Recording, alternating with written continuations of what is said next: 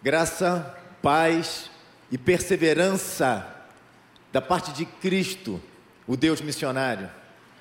Que grande privilégio Deus me deu mais uma vez de poder estar aqui e compartilhar com a igreja aquilo que Deus está fazendo no mundo através da sua vida e que muitas vezes você não tem conhecimento.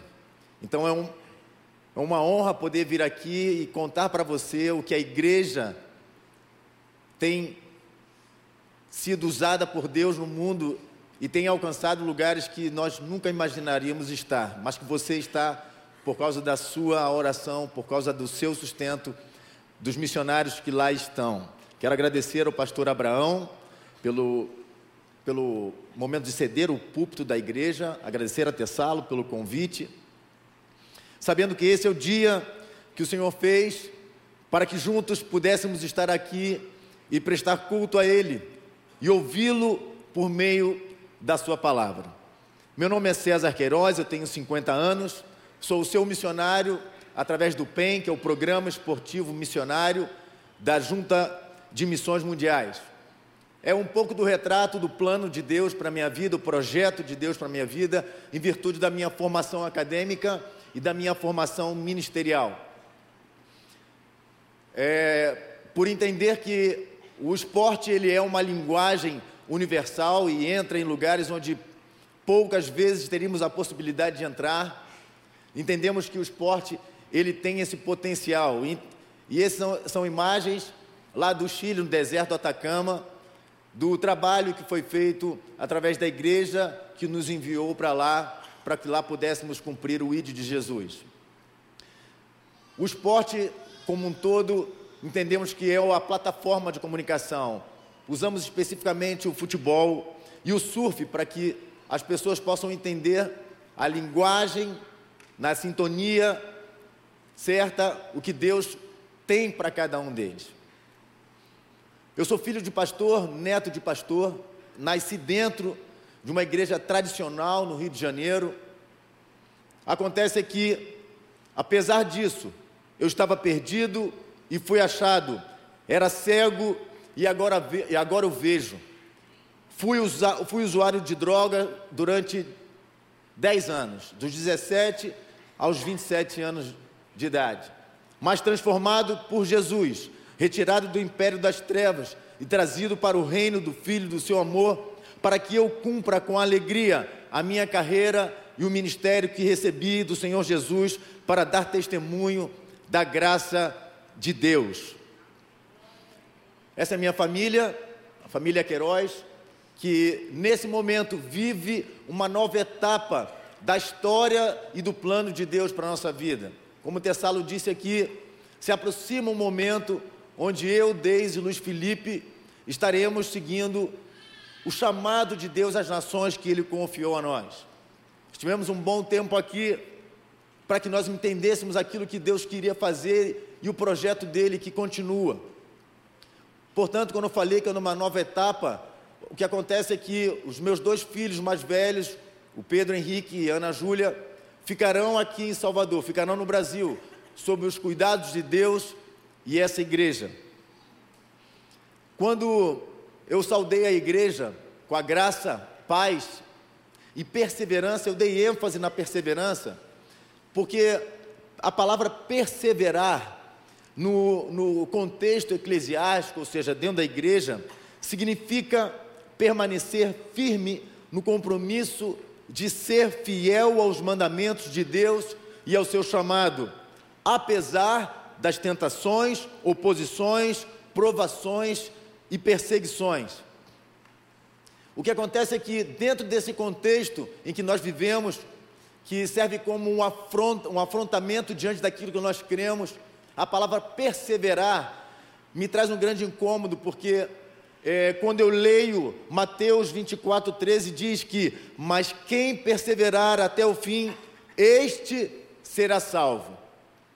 Quando eu lia, eu não tinha o entendimento e o peso que eu tenho hoje. E eu vejo que existem duas igrejas que têm essa percepção em níveis completamente diferentes. Mas César, por que você está dizendo isso? Porque a palavra perseverar, dentro de um contexto que nós sabemos que existe, mas está um pouco distanciado, esse peso, esse nível de percepção não é, não chega, não chegava ao meu coração como deveria. Quando olho essa imagem, eu consigo agora começar é, a ter dimensão da palavra perseverar, perseverar de uma outra forma. O jornal britânico que está aqui na foto revela o aumento da perseguição dos cristãos no mundo através da, da, do radicalismo islâmico. E ao lado, nós temos aí 2 Timóteo 3,12, que diz: Todos os que desejam viver piedosamente em Cristo Jesus serão perseguidos. Um amigo meu disse uma vez assim: Cezinha, quando você se aproximar das Sagradas Escrituras, lembre-se que tem alguma coisa que você não viu ou não entendeu.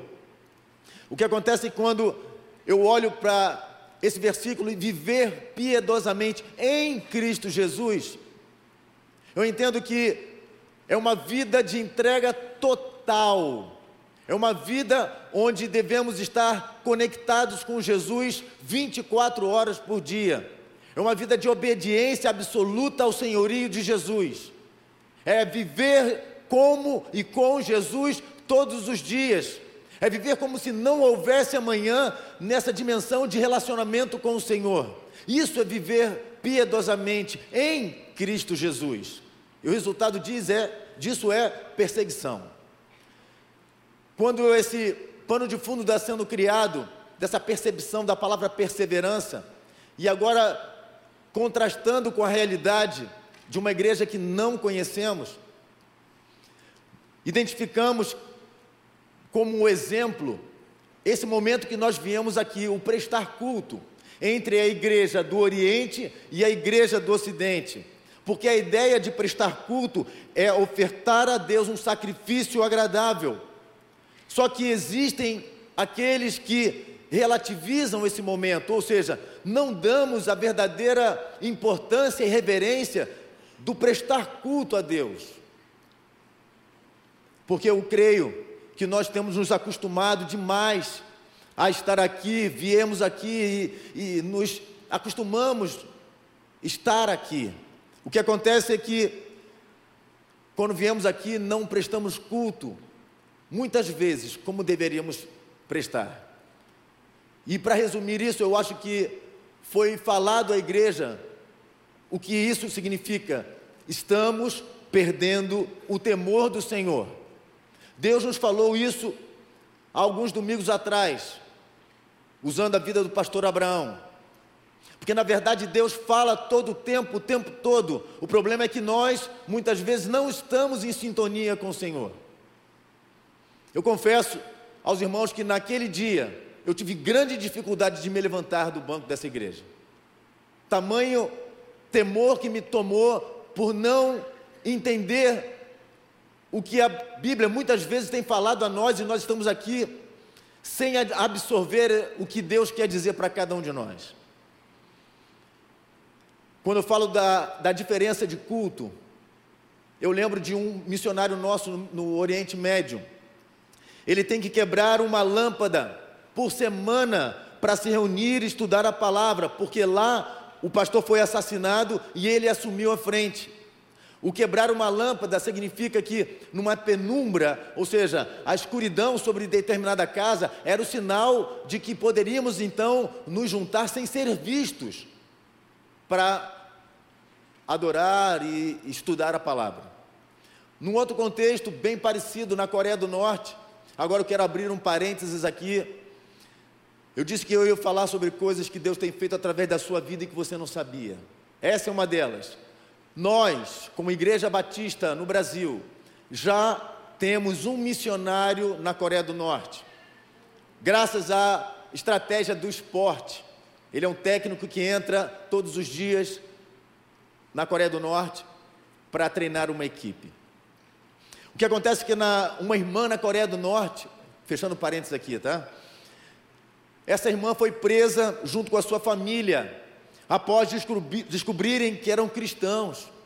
E quanto mais batiam no seu marido, ele gritava: Se acreditar em Deus é crime, eu prefiro morrer. Eles foram libertos pelo diretor daquela prisão, que deu uma anistia especial. E essa mulher ficou registrado a seguinte fala dela: Quando saímos da prisão naquela noite estávamos finalmente livres, cantamos um hino baixinho. Irmãos que perseveram em meio às provações.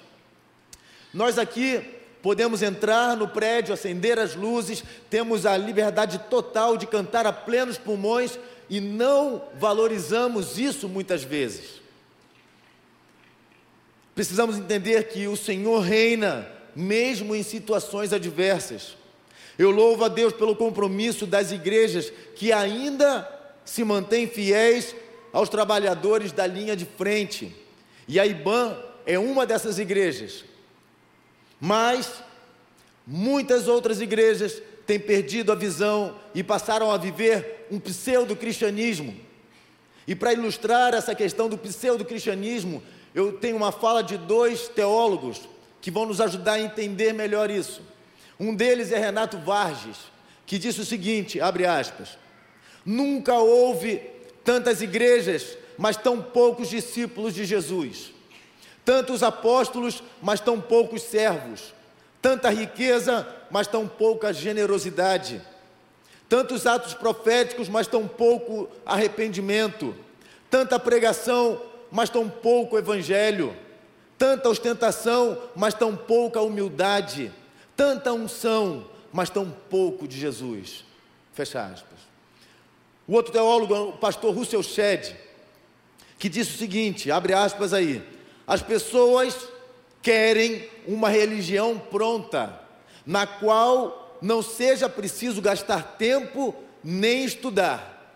Crescer nas coisas de Deus é menos importante que ganhar dinheiro, prosperar e ter uma vida melhor. Fecha aspas.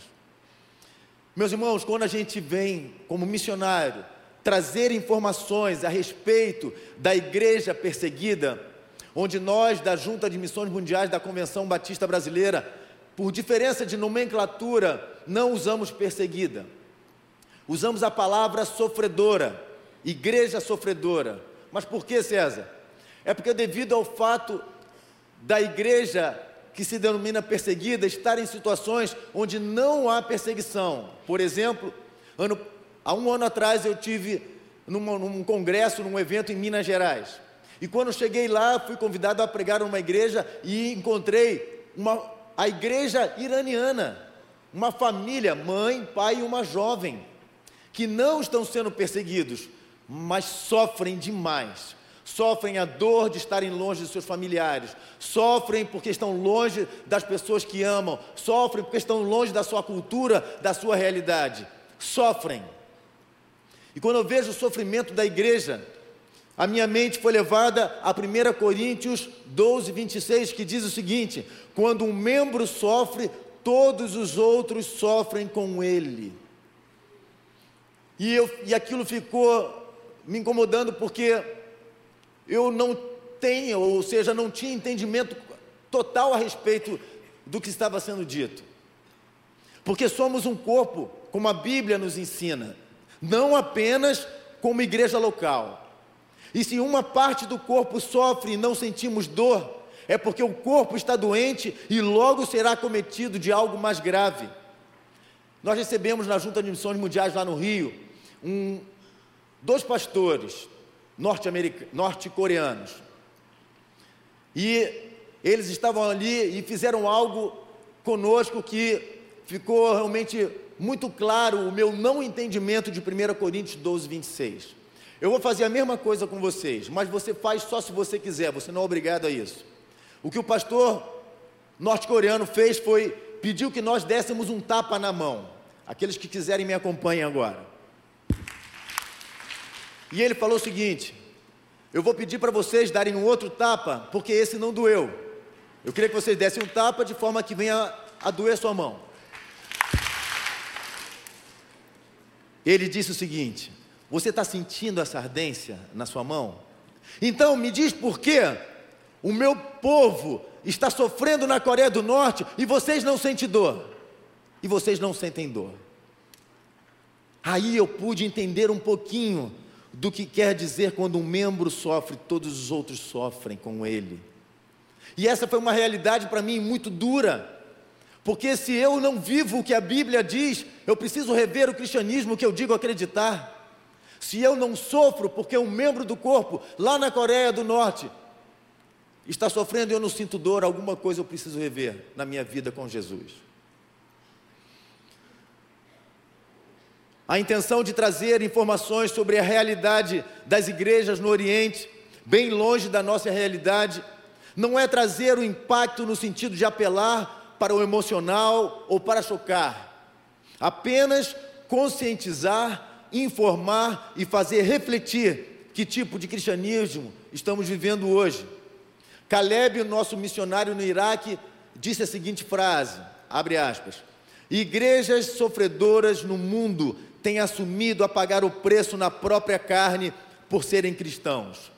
A maioria foge para países vizinhos, mas alguns milhares já têm sido massacrados em suas próprias cidades, tanto no Iraque quanto na Síria. Fecha aspas. O nosso missionário Ibrahim, no Egito, me contou que em determinado momento em que eles estavam lá, reunidos numa sala, com cinco jovens ex-muçulmanos, agora discípulos de Jesus. Eles estavam reunidos estudando a palavra e quando em um determinado momento um deles se levanta e diz: Irmãos, eu vou lá fora porque agora eu vou pregar o evangelho de Jesus para alguém. Ninguém falou nada, porque saberiam que ele não mais poderia voltar. Acontece que esse jovem sai pela beira, é, beirando o rio Nilo e chega a uma praça bem bonita, arborizada, senta no banco e diz: Quem sentar do meu lado, eu vou pregar o evangelho de Jesus a essa pessoa. Pouco tempo depois, se senta ao lado desse jovem um muçulmano, um ancião salafita, um grande conhecedor do Corão. No primeiro momento, esse jovem se encolhe diante do conhecimento não só de idade, mas de tempo e fica nesse conflito. O que acontece é que quando Deus te chama para fazer algo, você não faz nada. É Ele que usa a sua mente, o seu coração e a sua boca para fazer aquilo que Ele quer fazer através da sua vida. Assim como está registrado no livro de Lucas 12, 11 e 12, quando diz: quando forem levados diante de governadores e autoridades. Não se preocupem com o que dirão. Naquela hora, o Espírito Santo lhes ensinará o que devem dizer. E é exatamente assim que esse jovem se posicionou. Ele começou a ser usado pelo Espírito para falar do Evangelho de Jesus. O que acontece é que, em determinado momento, aquele ancião pediu para aquele jovem parar: pare! Não fale mais nada. Eu estou há muitos anos procurando o Evangelho de Jesus. Naquele momento, esse jovem tira de dentro da sua roupa esse livrinho vermelho, que é o Novo Testamento que você tem investido oração e seu dinheiro para que pessoas que não conhecem o Evangelho de Jesus conhecerem. Está aqui numa linguagem persa. Se você quiser ao final vir dar uma folhada, não dá para, a não ser que você entenda persa, você vai conseguir ler alguma coisa. Mas é esse livro que está sendo distribuído em toda aquela região. Quando o jovem entregou isso ao ancião e ele começou a folhear o Evangelho de Jesus, quando se deu conta que de fato era o Evangelho de Jesus, ele se jogou ao chão aos prantos. Ninguém nunca foi capaz de existir a pregação do Evangelho de Jesus. Eles se levantarão contra ele como animais furiosos ou se converterão. Na África, a tradução da Bíblia é uma tarefa extremamente perigosa, principalmente no Congo, onde cristãos, cristãos enfrentam grande violência e perseguição implacável por causa da sua fé. Lá traduzem as escrituras em meio a ameaças de suas vidas, assim como de seus familiares. E ficou assim registrado um momento de tradução da Bíblia. Hoje, enquanto faziam os trabalhos de tradução, as balas voavam sobre suas cabeças e se esconderam embaixo das mesas. No entanto, nossos irmãos perseveraram e continuaram trabalhando. Fecha aspas. Nada disso se compara à alegria de finalmente ter a Bíblia em sua própria língua. Eles receberam as novas Bíblias com louvor, canto e dança. E um dos membros da igreja, lá, quando recebeu a sua Bíblia, disse o seguinte: abre aspas. Eu ouvi este verso em francês, eu ouvi esse verso em suahili, mas eu nunca realmente soube o que significava até ouvi-lo na minha língua nativa. É esse grande esforço que nós temos feito, que vale a pena investir na palavra de Deus traduzida a povos que não têm a palavra de Deus. A palavra revelada não nos veio apenas para nos trazer mais conhecimento, mas sim para transformar vidas. É assim que nós cremos. Chineses memorizam a Bíblia com medo do governo e dizem: eles não podem tirar o que está no meu coração. Quando eu vejo tudo isso acontecer, eu lembro que existe a igreja sofredora. Me faz lembrar o que isso significa e queria compartilhar com você. Eu vim com a camisa para ilustrar bem isso. Num, somos um, somos todos nazarenos. Num é o movimento da igreja sofredora em se levantar em meio à perseguição que está acontecendo hoje. Eu queria que vocês assistissem um vídeo curto que o nosso diretor executivo, o pastor João Marcos, vai apresentar para vocês.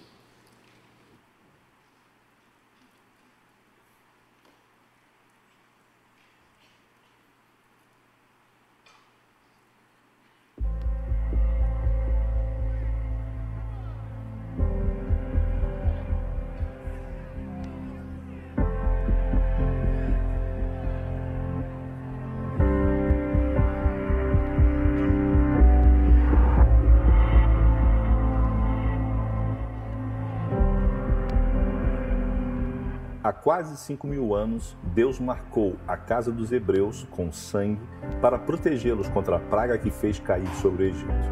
Hoje, o grupo terrorista denominado Estado Islâmico tem marcado as casas de cristãos do norte do Iraque com a letra árabe Nun, que corresponde à nossa letra N, a primeira da palavra nazareno, como aviso de que eles devem escolher entre a conversão forçada ao islamismo, a fuga para outro país ou a morte.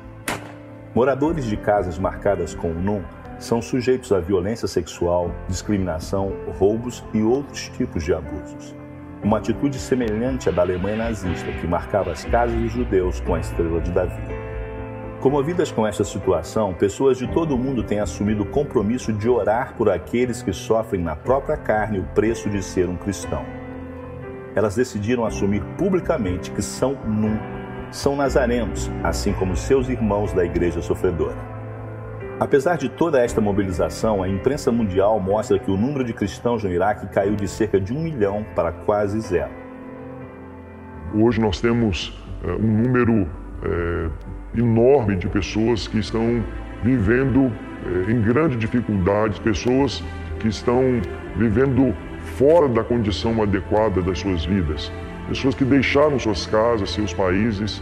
Apesar das perseguições, em outras partes do mundo, principalmente na Ásia, a igreja sofredora tem dado sinais satisfatórios de crescimento, sendo fortalecida por trabalhos de distribuição de Bíblias, formação de líderes, entre outros. O que acontece naqueles que sofrem, que passam por sofrimento, é que Deus tem colocado resiliência, o Espírito Santo tem levado consolo, esperança. Isso tem criado na igreja maturidade para valorizar aquilo que é importante. Nós somos livres para clamar pela igreja sofredora, para mostrar ao mundo que somos um, somos nazarenos. Busque mais informações sobre a igreja sofredora nos canais de comunicação de missões mundiais e participe de um dos congressos NUM. Voltando agora para a nossa apresentação, eu queria mostrar para vocês o que acontece depois de um êxodo, a saída em massa de milhares e milhares de pessoas dos seus países, dos seus lares, junto às suas famílias. São cenas reais, são cenas das pessoas chegando na fronteira. O que acontece é que aos milhares chegando em família, quando chegam na fronteira, muitos não passam devido à falta de documentação e nesse processo penalizados com as crianças, milhares de crianças que ali estão, os soldados permitem que as crianças passem, porque eles sabem se tiverem que voltar para os seus países, eles vão morrer. E muitas dessas crianças, milhares delas, nunca mais verão seus pais. E é isso que acontece. Chegam nos campos de concentração aos milhares e ficam à mercê de, de tudo que acontece num campo de refugiados.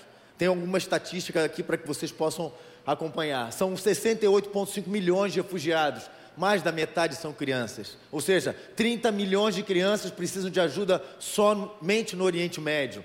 O acesso à água, saneamento básico, saúde, educação é muito restrito. Crianças sofrem rejeição, discriminação, violência e abuso. E a pergunta que eu faço para vocês essa noite é: o que você tem feito a respeito disso? E mais uma vez eu quero registrar que nós temos feito algo sim, mas poderíamos fazer muito mais. É isso que eu quero mostrar para vocês. Cenas dos voluntários sem fronteiras brasileiros da Igreja Batista no Brasil que estão sendo enviados para lá. Lá eles estão com um projeto chamado Tenda de Brincar, que é uma estratégia evangelística para alcançar as crianças com o maior presente que elas poderiam já ter recebido, que é a pessoa de Jesus Cristo. Uma estatística de, de que 85% das crianças que se convertem estão entre os 4 e 14 anos. Através de atividades lúdicas, reforço escolar, levamos a luz do Evangelho dentro dos campos de refugiado, refugiados. São mais de 280 crianças atendidas por dia. Lá elas têm a oportunidade de se expressar sobre si mesmas, aprender sobre Jesus, aumentam a capacidade de resolver problemas e desenvolvem sua autoconfiança. Voluntários Sem Fronteira profissionais liberais, como psicólogos, profissionais de, da área da saúde, quando estão em contato com essas crianças, como vocês podem ver, pedem para crianças desenhem suas memórias mais recentes. E o que aquelas crianças desenham são é, seus pais possivelmente mutilados, decapitados, sangue, destruição, que é uma forma de catarse que a criança faz para se ver livre disso e começar a ser tratada. Quando de, quando dão uma bonequinha para ela brincar, ela começa a falar dessa bonequinha. A bonequinha está com frio, está com fome, sente saudade, está sentindo dor. Mas não é a boneca, é ela. E é por meio desse processo que nós entendemos que a igreja está servindo em lugares que nós nunca imaginaríamos estar servindo. O que acontece é que a ONU chamou essa geração de geração perdida. E eu não aceito isso. Eu não reconheço como geração perdida, porque Jesus veio para os perdidos. Quando eu vejo isso, eu, eu, eu sinto grande revolta, porque é, nós, como igreja, não podemos aceitar esse tipo de, de palavra. Precisamos arregaçar as mangas e continuar fazendo cada vez mais. A igreja sofredora no Irã, tem dado sinais de crescimento, fortalecida pelo trabalho de distribuição de Bíblias. Nessa foto maior, tem dois voluntários sem fronteira. Eles estão de mochila nas costas, cheias de novos testamentos na linguagem persa. E eles estão exatamente na fronteira com o Irã. O que acontece é que eles são impelidos pelo Espírito a estar buscando pessoas. Quando eu falo impelidos, eu lembro que um, um, missionário dos campos fechados conversando comigo disse: Cezinha, tem horas no campo que nós conquistamos a confiança daquelas pessoas, somos amigos de fato, mas o Espírito Santo diz: não, ainda não, ele ainda não. E num outro momento bem diferente, quando estamos cercados de pessoas que possivelmente podem nos prender ou extraditar, o Espírito Santo diz: é ele, fala agora. Por isso que quando são impelidos pelo Espírito, eles conseguem entender as pessoas que Deus quer que eles alcancem. E o que acontece é que quando ele, essa, essa voluntária sem fronteira entregou para o pai de família, está ali o pai, a mãe e a jovem, quando ele entrega o Novo Testamento, o, o Evangelho de Jesus Cristo, aquele homem fala assim: Olha, nós estamos há um bom tempo, ouvimos falar do Evangelho de Jesus, mas não conhecemos, não temos. Esse homem, a imagem que segue é: ele recebe, ele olha para um lado, olha para o outro, joga dentro da roupa e volta para o Irã mesmo sabendo que pode ser morto. Mas eles preferem ter o Evangelho de Jesus um dia e ser morto do que nunca tê-lo nas suas mãos. Esse é o mesmo Evangelho que está nas nossas prateleiras, pegando poeira durante a semana e mal é lido. E mal é lido. Uma senhora disse o seguinte: por favor, não tragam mais pendrives, porque para o missionário é mais fácil você espetar o pendrive no computador e passar a Bíblia para eles. Mas não, eles querem segurar, eles querem ter as Escrituras em suas mãos. E prim... uma das primeiras coisas que a maioria faz é isso. Cheira a Bíblia e aperta contra o peito. E essa senhora continua, continua a dizer o seguinte: abre aspas, não orem para que a perseguição pare, porque o plano de Deus está funcionando perfeitamente. Orem para que nós tenhamos resiliência e permaneçamos firmes. Ou seja, traduzindo, perseveremos com o Senhor. E ela termina com uma frase que nos desajusta, que ela disse o seguinte: Nós temos pena de vocês, pois vocês não sabem o que é ter o privilégio de sofrer e morrer por Jesus. Frases duras, mas que me tiraram de uma inércia espiritual que eu estava, e entendo que eu preciso falar isso para vocês, porque nós precisamos da metanoia, mudar a forma de pensar o, o, o cristianismo que estamos vivendo hoje com tanta liberdade. Nos últimos anos, nunca se viu tantas conversões em nações islâmicas. A missão é fortalecer e expandir o Evangelho de Jesus, expandir, a igreja com a palavra de Deus.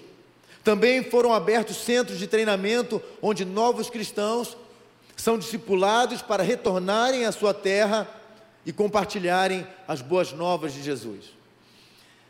No ano de 2018, ao longo da fronteira Irã com a Síria, foram montadas clínicas para atendimento dos refugiados.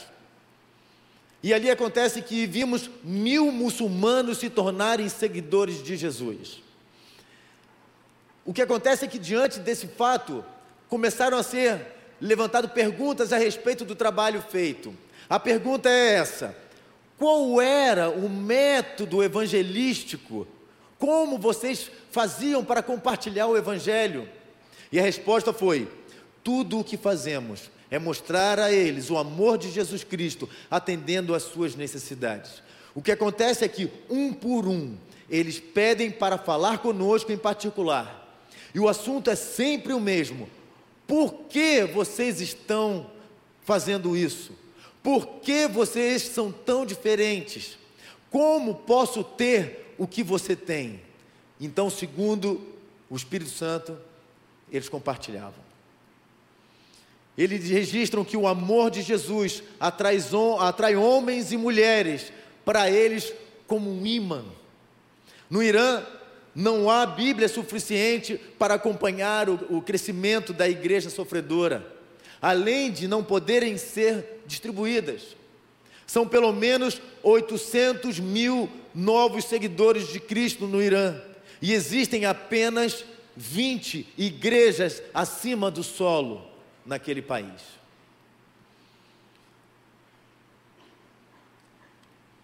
Nos últimos anos, centenas de ex-muçulmanos foram batizados. Muitos batismos foram realizados nas águas do mar Mediterrâneo, no mesmo mar onde esses 23 cristãos coptas foram assassinados na costa da Líbia. Ali houveram mais de 400 batismos na costa da Turquia. E o nosso missionário relatou esse momento da seguinte forma: abre aspas. Jesus está vivo e fazendo missões. Um grande número de pessoas estão tendo sonhos e visões sobre um homem brilhante, vestido de branco, muito antes de nós estarmos lá pregando sobre Jesus a eles. Fecha aspas. E a pergunta que eu quero fazer para vocês: se Jesus está vivo e fazendo, fazendo missões, e de fato ele está vivo e fazendo missões, onde estão os seus discípulos? Para continuarem a dar seguimento à obra missionária do Senhor. Onde estão os discípulos? Estão aqui. Eu estou olhando para eles, são vocês, somos nós, a igreja, nós somos discípulos que precisamos entender a continuidade do envio e sustento missionário aos campos fechados. Às vezes, às vezes me pego pensando que esquecemos do motivo para o qual fomos chamados, vivemos para o agora e para nós mesmos, quando deveríamos viver para a eternidade e glorificar a Deus em tudo o que fazemos. Muitas pessoas não terão a oportunidade de ter acesso às sagradas escrituras, mas poderão lê-la em você, na sua vida. Portanto, meu irmão, viva de tal forma que outros sintam o aroma de Cristo em você e conheçam a verdade. Nosso, nosso diretor executivo, o pastor João Marcos, foi com um grupo de pastores ao Oriente Médio e visitou a casa de uma mulher de 51 anos.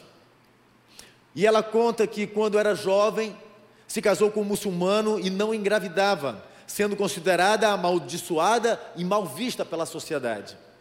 Acontece que ela conta que um dia um casal de missionários americanos a visitou e perguntaram por que ela estava tão triste. E ela disse: Eu não posso ter filhos. E eles disseram: Nós podemos orar por você? Ela disse: Sim. Então oraram e deram uma Bíblia de presente para ela. Pouco tempo depois, essa mulher engravidou e comecei, começou a ler a Bíblia intensamente. E no momento, numa noite de leitura, ela parou em João 14,6. Eu sou o caminho, a verdade e a vida. E ao dormir, teve um sonho com um homem de branco, brilhante, que disse: Filha, vem para o caminho. Então aquela mulher acorda e entrega a sua vida a Jesus. Foram seis anos lendo a Bíblia escondida. Quando descoberta pelo seu marido, foi espancada e devolvida à sua família. Mais uma vez espancada e expulsa de casa, ela vai morar longe, ganhando uma micharia para sobreviver. Escondida, fazia faxina em casa de estrangeiros. O marido descobriu onde morava e durante 14 anos semanalmente visitava para simplesmente espancá-la. Ele adoece e ela vai cuidar, cuidar dele. Quando ele se recupera, as visitas continuam, mas agora uma vez ao mês, mas não mais para espancá-la, e sim para visitar a filha. No dia da visita dos nossos representantes, pastores ali representados da Junta de Missões Mundiais, essa mulher, com toda a dificuldade financeira, surpreendeu quando a comida foi servida, como vocês podem ver nessa imagem. O que aconteceu é que naquele momento, eles ficaram imaginando o que ela tinha deixado de dar para a filha e o gasto com as suas economias para fazer aquele verdadeiro banquete. Com lágrimas nos olhos, diziam um para os outros: Nós não somos dignos de comer essa comida. Ela pediu para que orássemos por sua filha, para que se casasse o mais rápido com um cristão, porque a pressão é muito grande. Quando perguntaram a essa mulher o que ela mais necessitava naquele momento, ela disse: absolutamente nada. Eu não preciso de nada, eu tenho tudo o que eu preciso. Assim como essa mulher, estão 3 milhões de cristãos no Oriente Médio que apenas perseveram. Nesse slide, os nossos pastores estão lá no fundo, pastor João Marcos com a camisa verde e preta, e os outros pastores olhando para um homem que está de costas para a gente, camisa branca e calvo. Esse homem é um professor de direito do Islã, rico, vida social influente, e ao ler o Corão, ele lê que tudo vem e está destinado a Alá. E fala de um tal de Issa, que traduzido ao nosso idioma é Jesus. O que acontece é que esse homem insistiu demais aos anciãos, querendo saber sobre Issa, sobre Jesus. E o que aconteceu é que ele foi brutalmente agredido com uma barra de ferro e acordou três dias depois de uma prisão. Um ano e meio depois, já no Egito, segue sua busca por respostas e sempre acontece o mesmo: é agredido até o momento em que chega aos cristãos cóptas, onde ele começa a ler e estudar a Bíblia. Então ele necessita e quer voltar ao seu país e à sua família, mesmo sabendo que poderia ser morto. O que acontece é que ele volta para o seu país, se reúne numa casa com 17 pessoas. Um ano e meio ensinando através da comparação do Corão e a Bíblia, Corão e a Bíblia. Ele não fez escola EBD, não fez seminário, não foi ordenado e batizou quatro pessoas em um ano e meio, até que foi denunciado e encontraram o exemplar de uma Bíblia com ele, e mais uma vez foi espancado e preso. Nesse momento da reunião deles, eles pergunt...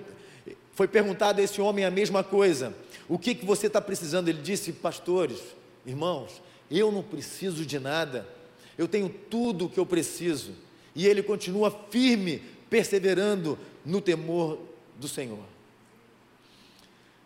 Gostaria de terminar é, lendo um registro do pastor Greg Lowry, que fala sobre esses testemunhos de uma forma onde eu consegui entender o que de fato significa perseverar. E ele diz o seguinte: abre aspas. Se você é um cristão verdadeiro, será perseguido. A perseguição está prevista na Bíblia e contribui com o crescimento espiritual dos cristãos. A perseguição acaba também servindo como um tipo de filtro ou uma prova que mostra os verdadeiros cristãos e fortalece ainda mais a fé desses. Se você é um verdadeiro seguidor de Jesus, você não vai recuar se um pouco de perseguição estiver em seu caminho. Persevere, e se Deus permitir que você viva, Ele lhe dará a força para enfrentar tudo isso. Deus tem um chamado, meus irmãos, para todos nós. Ele não te chama por aquilo que você foi, nem por aquilo que você é, mas por aquilo que Ele quer fazer na sua vida, seja indo ou sustentando as cordas. Porque o ponto principal do chamado não é a obra, mas quem o chamou para essa obra. No reino de Deus, a perseverança tem a ver com o sentimento de pertencimento. Quando eu digo para o meu filho, eu sou o seu pai e você é meu filho, eu estou disposto a fazer qualquer coisa por ele. Pois antes de fazer algo pelo reino, eu primeiro preciso ser discípulo de Jesus. Eu sou do meu amado e o meu amado é meu. Esse sentimento de pertencimento nos faz perseverar na obra do reino de Deus. Deus não está nem um pouco preocupado com o que você faz, Ele está preocupado quem você é diante dEle. Precisamos ser discípulos de Jesus, renunciar o nosso eu, nossos desejos, nossos sonhos e querer a vontade de Deus, sonhar os sonhos dele, a ponto de dizer: Não vivo mais eu, mas Cristo vive em mim. Precisamos estar dispostos a fazer sacrifícios e a correr riscos. Não se preocupe, descanse somente e confie, Ele é o nosso Deus. Deus tem um propósito para cumprir na sua vida. Ele te chamou para uma obra específica. É Ele quem opera em nós, a despeito de nós e em nós. A obra missionária é dele, nós temos apenas o privilégio de participar daquilo que Ele está fazendo no mundo hoje. Meus irmãos, sinto muito, mas não basta somente entregar a sua vida a Jesus, desculpa, não basta.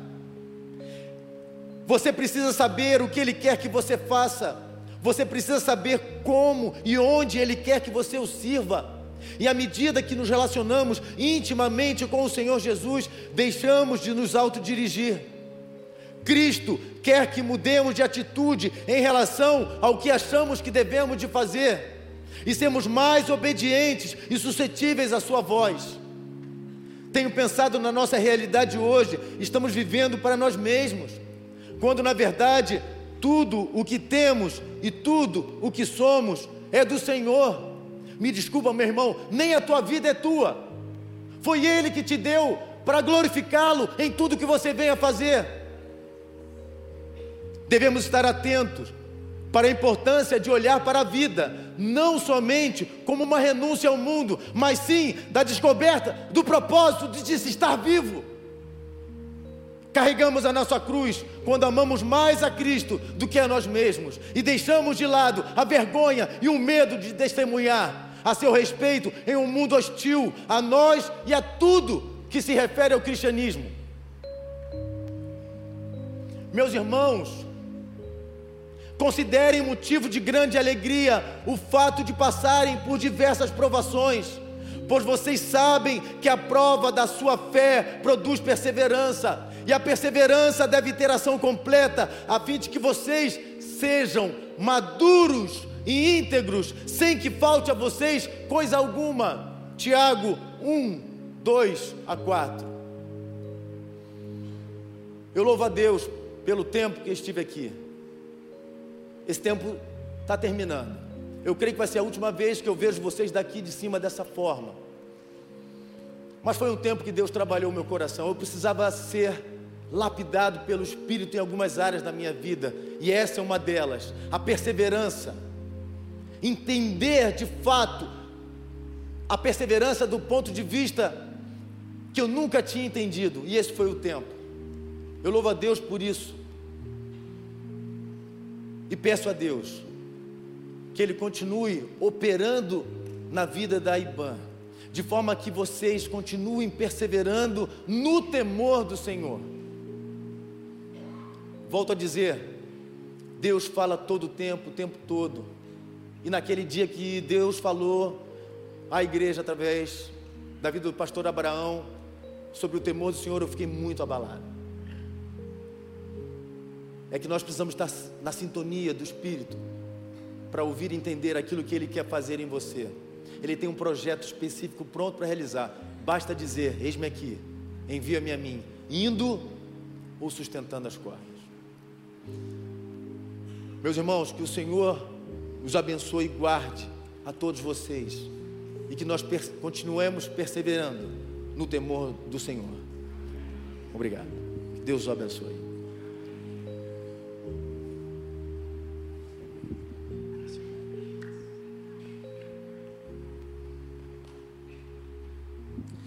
Glórias a Deus pela vida do pastor Cezinha.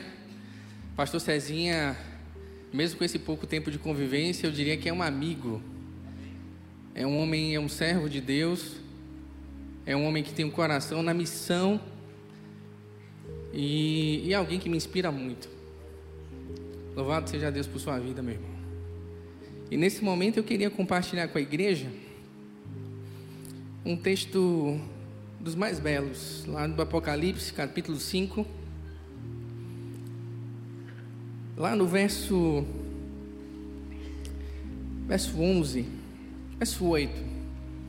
E diz assim: E quando ele, o cordeiro, pegou o livro, os quatro seres viventes e os vinte e quatro anciãos prostraram-se diante do cordeiro, Jesus, tendo cada um deles harpas e taças de ouro cheias de incenso, que são as orações dos santos e cantava um novo cântico dizendo: Digno és o Cordeiro, o único, de pegar o livro e de quebrar os selos, porque foste morto e com teu sangue compraste para Deus os que procedem de toda tribo, língua, povo e nação, e para o nosso Deus constituíste reino e sacerdote, e eles reinarão sobre a terra. Nós temos dito com frequência, meus irmãos, desse púlpito, a história não é sobre você, a história não é sobre mim, a história é sobre o nosso Deus, que está em missão, que está redimindo a história, redimindo a humanidade. E Deus comprou para Ele, para si mesmo, gente de toda raça, tribo, língua e nação com seu próprio sangue, com o sangue precioso dele. A sua vida, como o pastor Cezinha disse, não é sua. A sua vida não lhe pertence. A sua vida pertence ao Cordeiro. E nós só podemos dizer que somos igreja de Cristo se o nosso coração estiver conectado à missão dele. Se o seu, o seu coração não estiver conectado à missão do Cristo, você não é um cristão. Eu não sou um cristão. Mas o nosso coração deve estar a serviço do nosso Senhor. Jesus Cristo é o nosso Salvador, mas Ele é o nosso Senhor. E se somos servos, se temos um Senhor, o nosso coração, a nossa vida, a nossa agenda deve estar a serviço dEle. E tudo deve ser para a glória dEle. E nós temos pregado nesse mês sobre os ídolos. O nosso mundo é o mundo dos ídolos. O mundo bíblico do Antigo Testamento, do Novo Testamento, o mundo dos ídolos. A gente não adora mais a Moloque, a gente não coloca, não sacrifica os nossos filhos do altar de Moloque, mas fazemos do nosso trabalho um ídolo. Estamos cegos para a nossa família e para a missão do Cristo.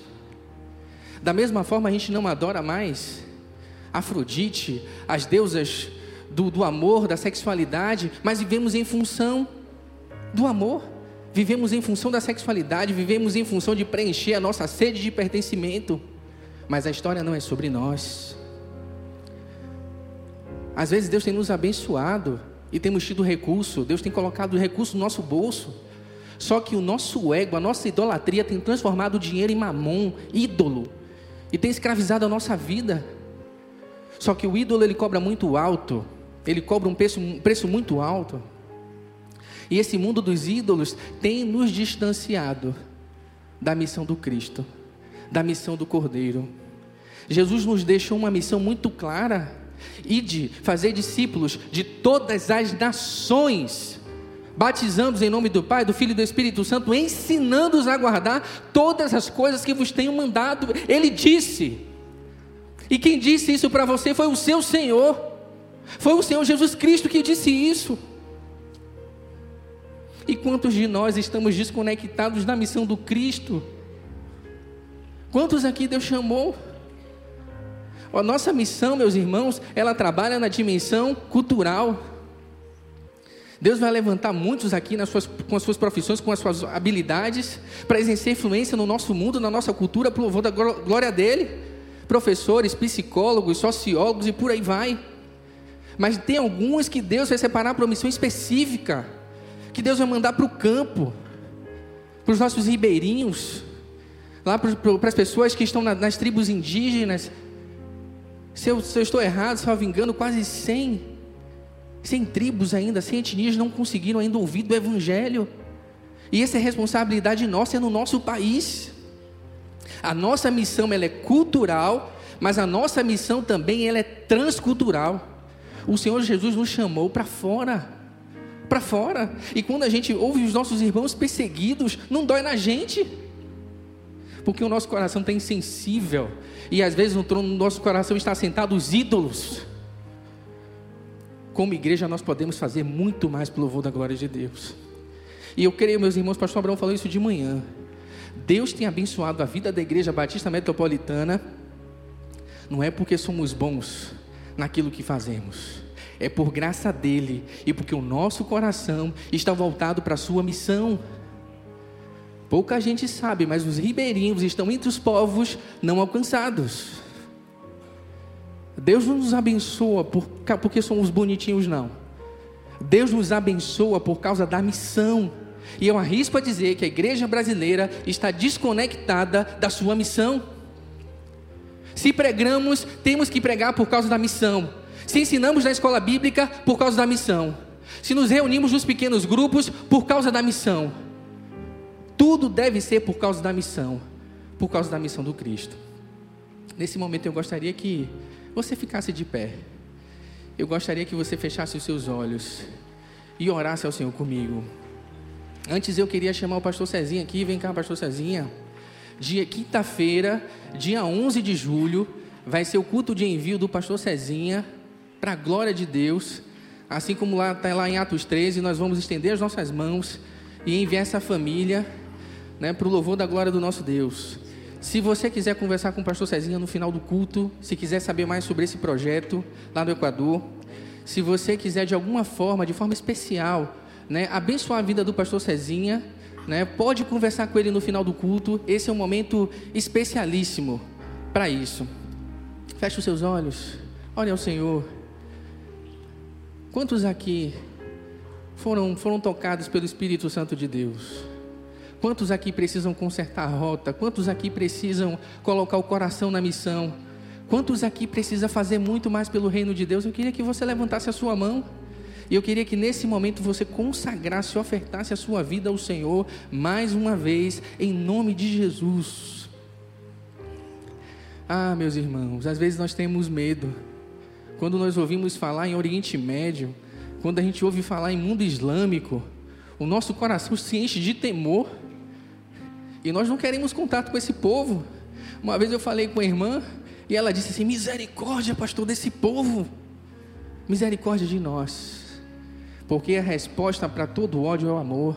A resposta para todo ódio é a graça de Deus manifestada através das nossas vidas. É um povo sedento, sedento do Evangelho. E que Deus use a vida da nossa igreja, que Deus use a sua vida para abençoar as nações em nome de Jesus. Deus, em nome de Jesus, adorado seja o teu santo nome, Senhor.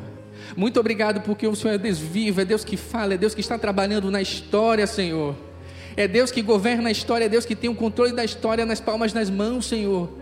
Adorado seja o teu santo nome por isso, porque a história teve um início e a história terá um fim, e o fim da história será todos prostrados diante do Cordeiro, Senhor. E a nossa vida, Senhor, foi chamada, nós fomos chamados para viver pelo louvor da tua glória, Senhor. E nós queremos participar dessa história, Senhor. Nós somos privilegiados, Senhor por participar dessa história. Ó oh, Deus, usa a nossa vida, Deus, usa o nosso coração, usa a vida da nossa família, Deus, usa os nossos recursos, usa tudo que o Senhor nos deu, Senhor, para o louvor da tua glória, Pai. E oro pedindo, Deus, em nome de Jesus, que o Senhor, Deus, alargue a visão da Igreja Batista Metropolitana. Estamos fazendo, Senhor, e fazendo para o louvor da tua glória, mas o Senhor tem nos chamado para fazer muito mais, Senhor. O Senhor Deus tem colocado recursos em nossas mãos, tem colocado pessoas com talentos, com habilidades, com dons, e Deus, em nome de Jesus, nós queremos ser uma igreja, Senhor, que tem uma perspectiva missional global, Senhor. Nós não queremos olhar, Senhor Deus, para o nosso próprio umbigo, Senhor, mas nós queremos olhar para o mundo, Senhor, e sermos instrumentos da tua graça, Senhor Deus. Nós queremos levar luz às nações, Pai. Ó Deus, que não sejamos escravos de mamon, Senhor. Ó Deus, em nome de Jesus, que possamos utilizar o nosso recurso, Senhor, para o louvor da tua glória, para sustentar a obra missionária, para abençoar, abençoar a tua causa, Senhor, em nome de Jesus. Ó oh, Deus, em nome de Jesus, livra-nos, Senhor, dos nossos próprios planos, livra-nos, Senhor, dos nossos próprios caminhos, Senhor, a fim de que possamos viver uma vida para o louvor da tua glória, Senhor. Individualmente aqui, Deus, em nome de Jesus, que cada crente aqui, Deus, no seu tempo de devocional, no seu tempo de busca, Senhor, tenha um tempo, tenha um encontro contigo, que o Senhor ministre ao coração e que ninguém aqui, Deus, fique, Senhor, Deus, sem saber o propósito específico pelo qual foi chamado, Deus, e que sejamos todos usados para o louvor louvor da tua glória, Senhor. Que a nossa igreja clame por isso, que a nossa igreja viva isso, Senhor. Que cada sacerdote do lar, que cada pai de família, Senhor, dobre seus joelhos antes de dormir e não sossegue o seu coração enquanto não ouvir a voz do Senhor, enquanto não ouvir a tua direção sobre a sua família, Senhor. Assim como o teu filho Cezinho ouviu, Senhor. A direção do Senhor para levar a sua família ao Equador, Pai. Guarda a família de Cezinha, Senhor. Os protege, Deus. Os livra da aparência do mal. E que o amor, Senhor, do teu filho pelo Senhor, pelo Deus da missão, Senhor, esse bom perfume, Senhor, possa exalar onde ele for, para o louvor da tua glória, Pai. Obrigado por esse tempo aqui de reflexão. Obrigado, Senhor Deus, pela tua palavra, Senhor Deus, ministrada. E Deus, em nome de Jesus, que ela não saia do nosso coração e que nós possamos todos os dias lembrar que nós fomos criados com um propósito e esse propósito é glorificar o teu santo nome, Senhor. Abençoa, meu Senhor, a vida de cada crente aqui e nos faz sensíveis à tua voz e à tua missão.